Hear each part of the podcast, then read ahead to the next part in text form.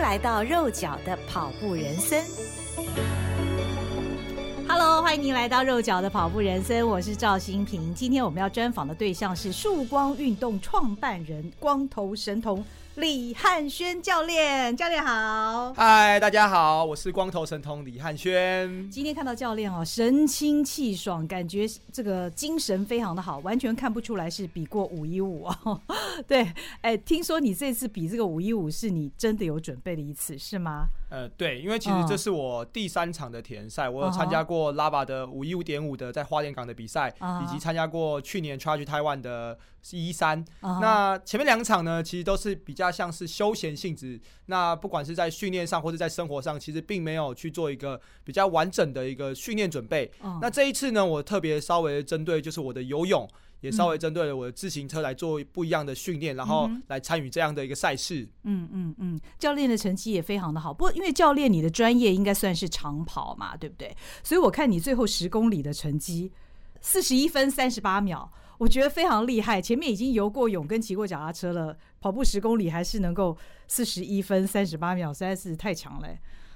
我自己觉得是给自己只有五十九分啊，这个我在我的 Facebook 上面有特别提到，因为我本来预设的配速应该是要跑在大概三十七分上下，但是我觉得铁人三项就是这么的有趣，当你认为你要这样做的时候，但实际上你面临的状况跟你想象中的状况其实是不太一样的，所以我觉得在运动场上都是这样子，我们的临场反应都是显得格外重要。对对对对对对对，那呃，但是我觉得好像很多跑者他。都是因为这个跑而优则三铁，是不是？非常多跑者后来都跑去当铁人了，是因为这样子的关系，所以后来你自己的跑班也有在呃训练这个铁人三项这个项目吗？呃，其实我一开始就觉得说，一般的上班族啦，我们讲上班族来运动这件事情的动机，嗯、当然不外乎可能一开始是想要改善身体的健康指数啊，或者是他可能想要减肥，但是很少人会真的是因为完全完全非常爱跑步，我真的很爱跑步来跑步。哦，这件事情其实是非常非常少的。那所以我们可以很清楚的知道说，他的动机只是想要透过运动来改善出他的一个身体上的一个变化。那其实跑步这个运动，说真的，它其实是一个很枯燥乏味的运动。那如果你一直让他持续这个运动，其实他可能持续个两三年，他就没有办法继续下去运动。那我们其实可以透过不同的运动，然后结合跑步，让他去改善，就是说，哎，对于跑步的厌跑啊，或者是可能转换一下心境啊。所以后来，其实我在我的这个规划当中，我就觉得说，哎，我们可以规划就是三铁性的课程，或者是带他们可能去骑骑自行车，然后让他们感受一下，其实运动是可以很多元的。然后其实这些运动同时也可以帮助你的跑步成绩的提升，或是预防运动伤害。但是我也觉得很多跑者是因为他跑得过之后，他对自己的体能有信心了，所以他想试试看难度更高一点的、也多元一点的项目，所以才投身三铁哦。不过今天其实访问呃教练的原因是。为什么我会找他呢？因为我自己上过教练的课，尤其是在我印象很深的是在去年三级警戒期间，那时候因为我自己是跑者，根本没有办法出去跑嘛。那没有想到教练他开了一系列非常非常多元的运动。那个时候其实我我感觉到我自己每天因为在家上班，然后每天到了傍晚的时候，我似乎就是。着了魔似的，也可以说是有点像是强迫症。好像我还记得，呃，礼拜一还礼拜二一定要上那 Sony 的课，嗯、然后接着呢还有那正好的 Tabata，不上不行哎、欸。上完了之后呢，还有 Cassie 的瑜伽。好好睡觉，对对对对对对对，舒眠瑜伽。那隔天呢，其实还有很多，也有正豪的课，有小一的课，也有这个，比方说苏比老师的呃皮拉提斯，我非常喜欢，因为我以前没有接触过皮拉提斯，后来我发现皮拉提斯对于锻炼肌力、臀腿。啊，小腹核心的这个肌力非常非常有用。其实皮拉提斯对于就是上班族而言，嗯、就是我们常遇到的这个腰酸背痛啊，其实是非常非常有帮助的，因为它可以强化你前侧躯干的核心，来降低你的下背的一个紧绷感。嗯嗯嗯，对，所以我很好奇的就是说，因为教练这么年轻哦，教练才二十六岁，你应该创业没有很多年的时间，但是你为什么可以一下子就找到这么多这么专业、受到学生喜欢的老师跟你一起工作呢？其实我觉得运动本身就是一个非常有正向，然后且单纯的一个项目。嗯、那我们其实就是这一群同好啊，然后其实平常都有在做可能跑步上的交流、体能上的交流。那其实久而久之，大家就会有一个默契，就是希望把这些好的内容，然后分享给更多的不管是上班族或是有需要帮助的选手啊。其实这都是我觉得我们在开始出社会之后，有一个非常大的一个责任心，想要去做这一件事情，然后把这件事情做好。他们是你的学弟妹同学吗？呃，有些就是朋友嘛，uh huh. 像瑜伽老师、皮拉提老师都是我们的朋友。Uh huh. 那像是跑步教练啊，或是体能教练，有些是学长，然后有些是学弟妹。那我们都是属于像是科班出身，然后来去做这样子的一个教学。嗯嗯嗯嗯嗯嗯嗯。其实教练讲起来很简单哦，但我我觉得是不太简单。因为、欸、我我跟你说，其实你刚才讲到的时候，uh huh. 你怎么忘记我？我是那个每天早上 六点起床的那一位，而且是每天每天连续。哎、欸，对我都忘了讲教练了。那个时候是我人生最累的时候，因为我平常不会会这么早的。起床去教课，对，因为线上课程那个时候早上也有课。呃，我我知道我为什么忘了讲你，因为那时候我早上也是要一大早就要先开始在家工作，然后等到差不多到了五六点的时候呢，哎，觉得好像工作做完了，我去上晚上的课，所以我大部分是上晚上的课程。我那时候的确真的比较少上。呃，教练，你的课，因为其实那个时候为什么会开这么早的课，是因为其实还是有些学生在 work from home 的时候，其实他是工作的时间是晚上的，嗯，那其实他就是没有机会参加晚上的课程。那那个时候我就想说，好，既然你们这么有心想要上，那教练就陪你们一起上课，嗯，嗯，嗯，对，我就带着他们，然后我也是每天要想不同的课程，然后以及可以给他们什么样的专业的内容。那其实我觉得那个时候就是把我可能从以前到现在累积一生所学的全部奉献在那个线上课程，因为其实。平常的课程时间是没有办法那么长时间去做这么多的内容的讲解，嗯，可是线上课程，因为在那个时候三级警戒的情况下，我们可以把整个教材分得更完整，然后每一堂课每一堂课好好的解释给大家听，然后让大家知道说我们在教的动作内容以及细节。我觉得这个是在我觉得线上课程跟日常实体课程有一个非常大的一个差异性。对，而且教练那个时候自己就负责第一班，其实就是因为去年的那个经验啊，让我开始关注。因为当然我以前就认识李汉轩教练，但是呢，我后来发现他跟一般的教练不太一样的是，呃，我们认识的教练大部分都是单兵作业嘛，哦，他他一个人负责一个跑班，那大概也是每个星期都开很多很多的课程。可是教练呢，你的方式跟其他的教练不太相同，是你是以那种打群架的方式找一群好朋友，所以你不仅到现现在呢，虽然是以实体课程为主了，但是你的课程还是非常非常的多元，除了跑步之外，也有其他方面的课程。所以你，嗯，到底是怎么样可以办到像你这样的一个程度？我我觉得其他的教练是不是会蛮羡慕你的啊？嗯，我觉得呢，其实在我一开始在决定要做这件事情的时候，其实。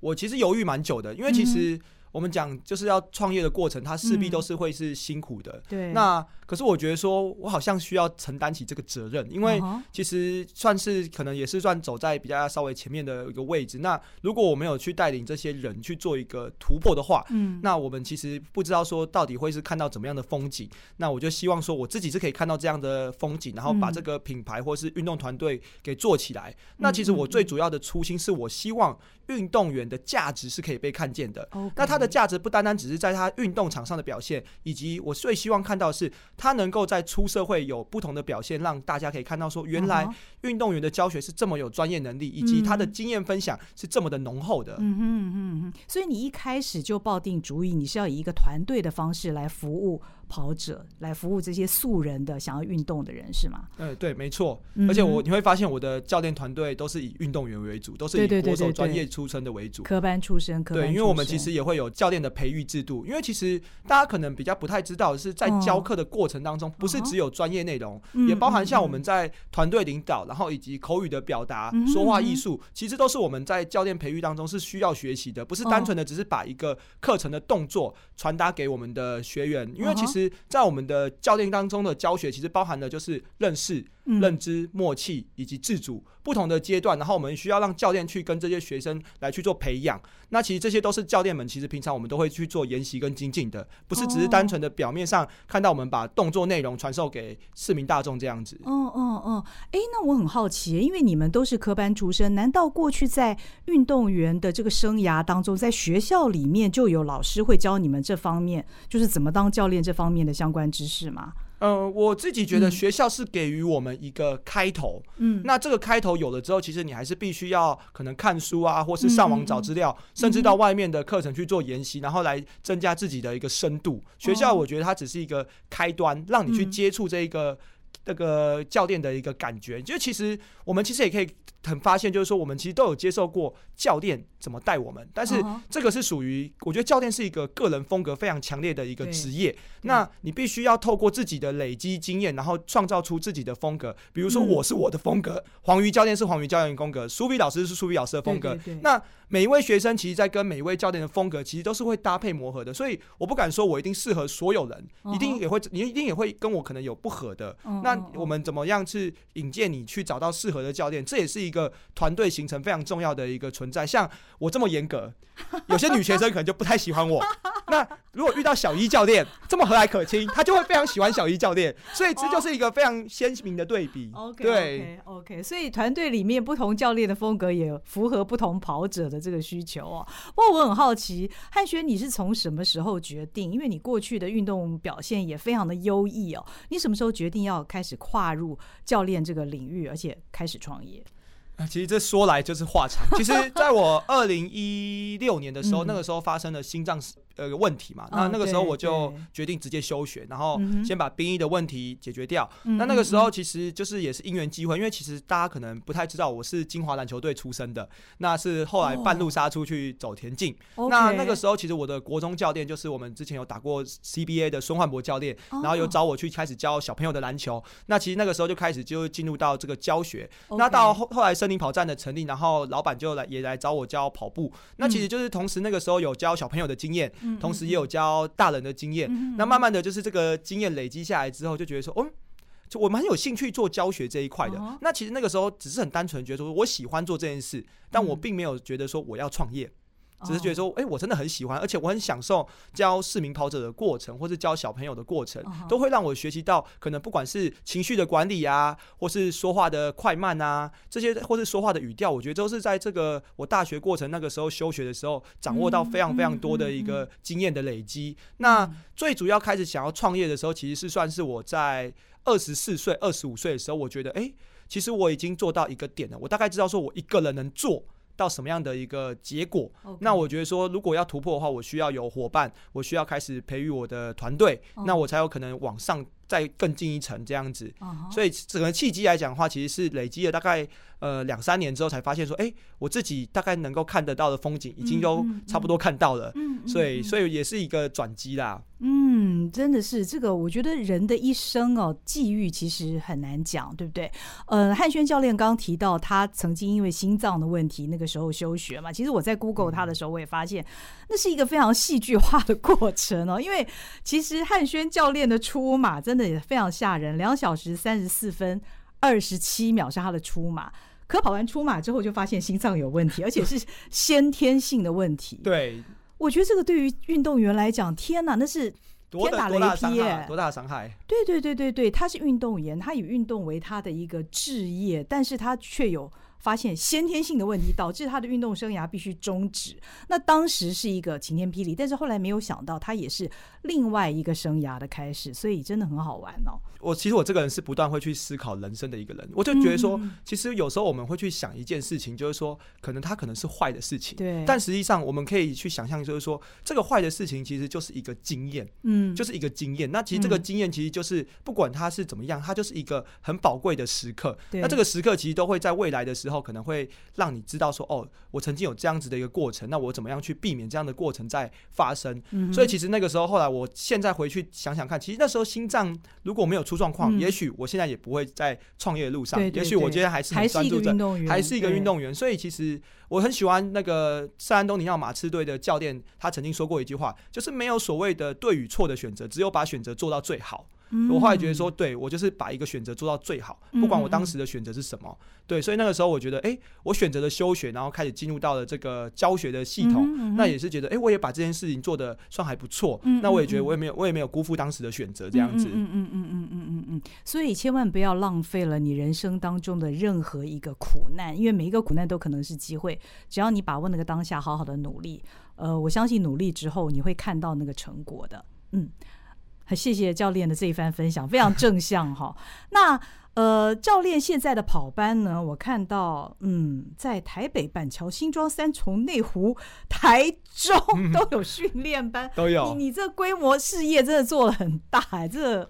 这个你你是有三头六臂吗？我真的是非常感谢我的团队伙伴，我觉得我运气很好，就是他们都非常的优秀而且无私。我同他时常觉得说我我需要更努力，然后才有办法带向他们走更远的地方这样子，因为我觉得他们真的是非常的好学，然后。很长时刻都会跟我讨论蛮多的问题，那其实我觉得这是一个团队当中非常重要，有声音就是好事，没声音才可怕。嗯，对。那其实为什么会想要开这么多的地方？其实我们就是很希望说，可以服务到一些可能大家真的是不方便上课，但是我们可以去服务的地方，比如说像新庄，比如说像天母。比如说像三重，哦、因为其实大部分的跑班都还是集中在我们的台北地区。对对对对，那其实有些人真的是可能他在淡水工作，蛮远的。对，过来真的蛮远的，哦、但是他真的很想要学跑步，而且加上如果我们以 personal trainer 来讲的话，他的预算是比较高的，哦、所以以团班的来讲，他的预算是相对的是比较充裕的。那我们希望说，还是以团班的方式，让这些想要学习跑步、认识跑步的人，可以有机会接触到。嗯嗯嗯，教练的思考真的是很细腻，但是你你怎么？运作呢，也不是都是你去教课嘛，因为你其实你底下有呃许多的教练，所以你大概就分配他们在各自方便的地方服务这些跑友，是吗？呃，对，因为其实就像我一开始有提到的，嗯、其实我们都会做所谓的教练的培育，嗯，那教练的培育其实就非常重要，我们必须要有一套 SOP，那这一套 SOP 不管今天是我教。或者是正好教，或者是其他教练教，其实整体的落差度不应该到很大.因为既然我们已经有既定的 SOP，那再来差异性就是我一开始所说的教练的风格。嗯，因为在同样的教材，其实每位教练风格所带出来的感觉给学生其实还是不一样的。就像我说的，我是很严格的，uh huh. 那其他人可能是比较活泼的，那其他人又有其他人可能是比较细心的，所以其实每个人在教出以同样的教材，其实在风格上其实都会有一点点的调整。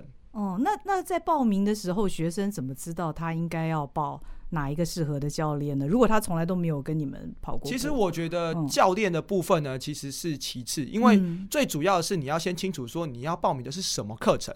比如说你是要报名的是属于跑步健身的，就是说我只是要来当把跑步当运动、当培育习惯的，或者是你想要做跑姿技巧的，你想要提升你的跑步经济性，你想要让你的跑步的伤害降低，或者是你想要练跑步的肌力，那或者是你想要参加马拉松，那我们就是参加训练营。所以我们会先把这个课程的定位先定位出来，那你再从课程的定位当中挑试你觉得你可以的时间，或是你觉得第一眼看顺的教练。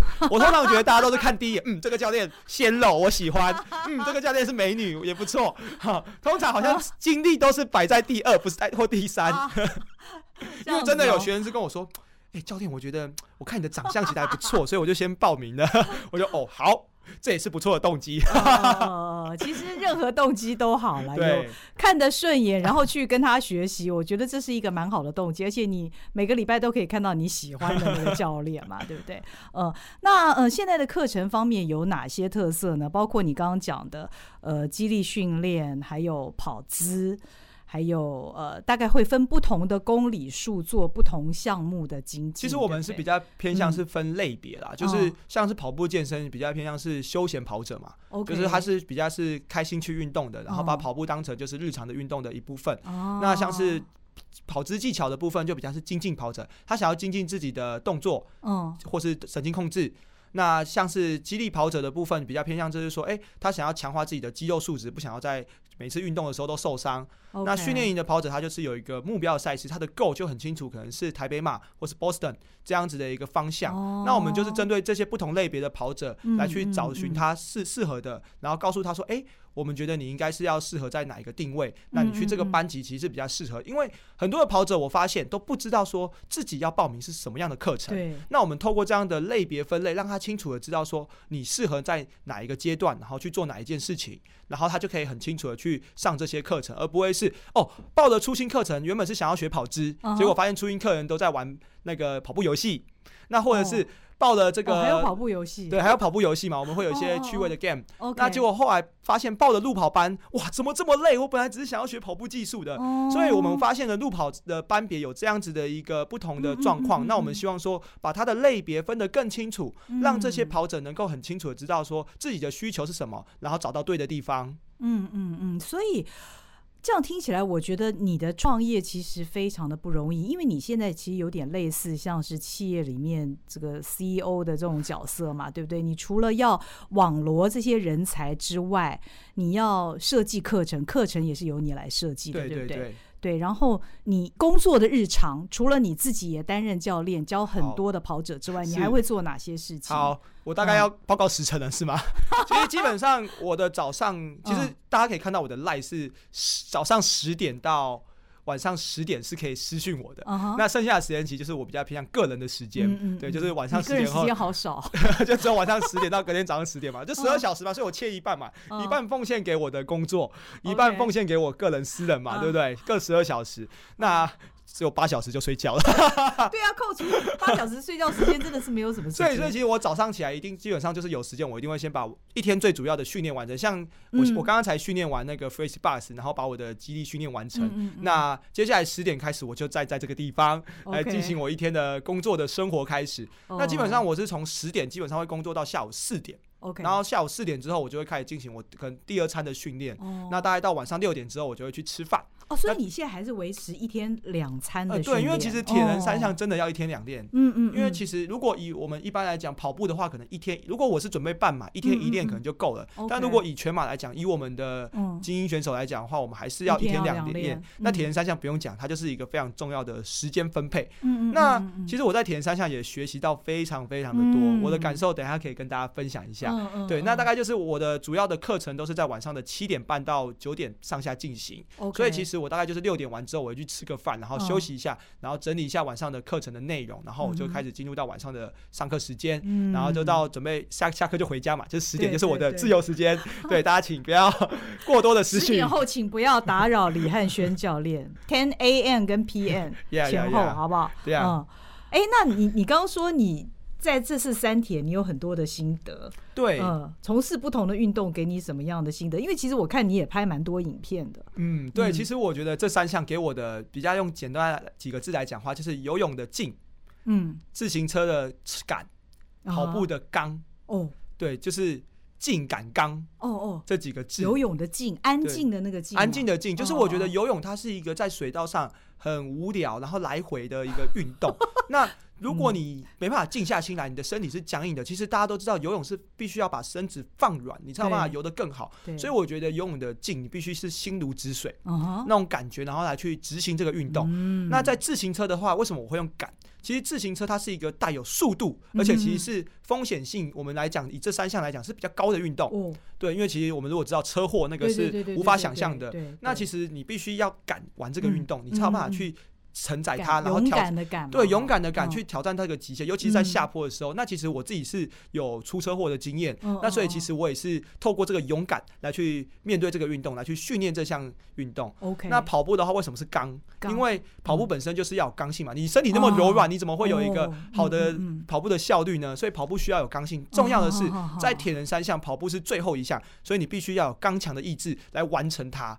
所以这是我自己在训练铁人三项当中各个三项不同的一个感受所代表的名词，这样子。劲感刚，然后现在你所这个体悟到这三个字，也传授给你的学员了吗？因为现在已传授，我有我有分享到那个我的 Facebook。对，因为我觉得其实自己也是带了一个领头羊的作用。那我自己本身是陆上系出身的，对对。那通常大家都知道，就是我们陆上系出身的腿部都比较重，所以通常在游泳的时候，其实都会容易腿部下沉嘛。那其实我也是告诉大家，我也是这样一点一点的去学习，然后慢慢的把游泳练上来。那其实这一次我还蛮开心的，我是五一五一千五百公尺游泳的那个总二十九，我觉得哇，好开心哦，因为。我印象中，我第一次比拉拔或是比那个一一三的游泳，我都是总一百多。OK，然后这一次有训练，我进入到总二十九，非常感谢我的教练，这个不厌其烦的提拔我。哎，那你以后也可以去教游泳。哎，不行不行，我我这个人是非常讲究术业有专攻的，专业的东西就是交给专业来，我只能是分享经验，但是我不能去做这个教学的动作。对。所以三铁这个运动，你自己还是会继续持续下去练吗？没错，因为其实我已经有接下来的下一个 plan 了。哦，对，哇，那那教练，你未来的目标到底是会在长跑运动，还是在三铁？哇，这个马上挑到这个问题的重点啊，嗯、因为大家都问我一样问题，那我必须跟各位讲一件事情，就是以今年来讲的话，嗯、我的整个的训练发展都会是以三铁为主。OK，那为什么？是因为其实大家可能有多数的粉丝都了解，就是说我其实经历了一段蛮长时间的受伤，那也是去年到今年的一个治疗，其实是非常比较顺利的一个状况下，其实我恢复的蛮多的。嗯嗯，那我的想法是说，我其实从以前的观念到现在的观念，其实改善的非常多。就是我现在等于是透过交叉式的训练来强化出我的周边的肌群，然后慢慢的让我回归到更多的跑步的训练，比较不容易受伤。所以其实我现在的这一年其实是以交叉式训练的方式。那同时透过三铁的接触，我有个好的动机嘛，因为我会报名比赛，我会有个动机，那我就可以去做，对，有目标，然后去做训练。那等到可能明年我的身体都恢复更多的情况下，我觉得还是回归到我的本业，就是好跑好一场马拉松。哦，对，所以还是。明年还是会以全马为目标，呃，对不对？不一定是全马，哦、可能我可能会以场内赛为目标，比如说是我们的五千一万。那大家知道，就是说五千公尺是我们跑步的一个基础，因为五千公尺在我们田径的归类是长距离，嗯，所以我可能会先以场内赛为主，然后让我的五千公尺的能力先恢复之后，我才会慢慢的往上，可能到一万半马，最后再开始挑战到我的新的全马。为什么要用新的全马？因为上一次全马已经是二零一七年了。哇，这对你来讲是很很多年以前呢，二零一七，而且如果你假设明年后年要跑的话，那已经是二零二三以后的事情了。对对对，非常期待看到教练新的 PB 新的成绩。嗯，那教练，我特别记录下一个你的名言哦。哇，我上次看到教练写字的时候，其实我自己蛮有感的。嗯，教练在。分享过哈，目标使人坚强，却也使人着急。嗯，我觉得这句话除了我相信是你个人的体悟之外，其实他也讲出很多我们这些不论是跑者，或者是你以三铁为目标，尤其是想破 PB 的人的那那种心态。那其实也不只是运动项目啦，有时候对于人生的目标也是，也是你觉得它是那么的重要，但是它也让你着急。那碰到这样的情形，你都怎么办？其实我到后来，其实我越来越发现，就是其实我本身一开始是一个很急的人，嗯，我很想要就是我听你讲话就可以感觉到，对，很很想要就是急于求成嘛。那其实后来就是发现，就是说，哎。我反而越急，做的事情反而越糟。嗯，虽然当下的动机是非常非常强烈的，嗯、那后来我觉得说，哎、欸，我应该是要慢慢的放下来，嗯，然后更多的事情是以平常心来面对。嗯、那当我发现我用平常心来面对很多事情的时候，其实事情反而是做得更稳定，然后更顺利的。嗯，所以其实后来我就说了一句：平常心才是真正的强大。因为你在面对很多事情的时候，都能以平常心，你就可以做出很强大的事情。嗯嗯嗯嗯嗯。那现在工作跟这个。呃，跑步目标上哪一个让你比较着急？呃，我觉得目前的话是说还算蛮平稳的，因为其实我觉得现在的一个身份，毕竟我不是职业选手嘛，嗯、那我更多的时候其实就是要去平衡我的生活时间以及我的身体的体能状况，嗯，所以就是平衡自己的生活是一件非常非常重要的事情。嗯、就是其实包含就是我们在教的市民跑者也是啊，他也是不断的在平衡自己的生活，然后去做出运动这件事情。Uh. 对，那对于我来讲，我当然我是一个。竞争意识比较强的，所以其实我自己还是把自己定位成竞争者。那我必须还是要在我的训练是付出有强度的。那我这几天就在思考，哎、欸。如果我同样每天都是要花一个小时的训练，嗯，或是哎、欸，我们不要讲训练好了，我同样都是要花一个小时的运动，嗯、那为什么我不把这一个小时的运动做到一个比较好的一个品质？嗯，我后来就想到这个问题，就是说，嗯，那我应该就是好好的训练，然后把这个一个小时的时间做到最好，这样子。嗯嗯嗯嗯嗯，你的学生会不会很喜欢跟你聊天呢、啊？因为从你的谈话当中都有很多这个得到很多正面的这些思维。我的学生哦，我的学生大概都会被我酸吧，他们大概不会想要跟我聊天。对，我学生大概就说：“教练今天又欺负我了。”嗯，其实你的学生也都是素人跑者，对，都是素人跑者。你现在接触这么多的素人跑者，那每一个人的程度也都不一样。其实我自己，我自己有创立一个比较私人的，叫做 AKEBONO 曙光路上竞技，因为我不我是田径出身的嘛，那其实我对于田径赛的憧憬。是非常非常浓厚的，所以其实像我去、嗯、去年全运会的时候，其实也有训练一位素人达到五千公尺的素人的一个全运会参赛的一个成绩，哇他是跑十六分十三秒，在五千公尺素人。那我对于这件事情是一直抱有持的一个理想。那当然这种东西是同好，哦、所以我没有特别去招募，就是有这样子的同号想要跟我跟我说他想要跟我请教，素质够，对，当然素质要够，哦、因为田径赛是非常非常竞争的。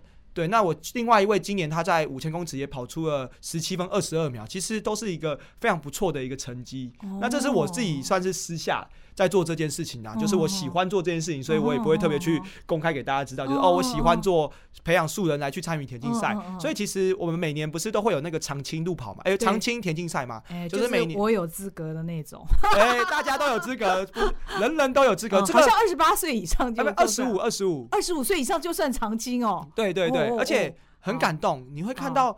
很多像七十岁的前辈们，他还是持续在运动，所以其实当我参加这个长青赛的时候，觉得说哇，真的是要活到老，动到老。对，即便是你的速度已不如当年，但是你还是持续在进行当中。嗯，所以从这些素人跑者的身上，你应该也学到不少事情的。真的学到很多。我觉得我会重新回到赛场上，很大的原因是因为我看到他们不为成绩、不为名利，但是始终热爱跑步。嗯，我觉得这是非常不容易的一件事情。哎，那就是我们呢，就是你们，而且我们是那种傻傻分不清就。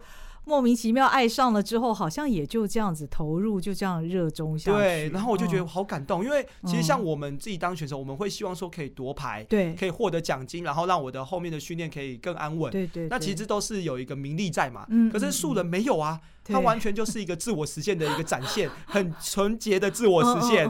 对，有时候我们的天真跟傻气也让教练们可以回到他们的初心。没错，嗯，好，那呃，今天非常谢谢教练来到肉脚的跑步人生。那我特别介绍这一位二十六岁极其年轻，但是创业有成的曙光运动的创办人，很开心跟你聊。谢谢，谢谢教练，谢谢，我们下回见喽，拜拜。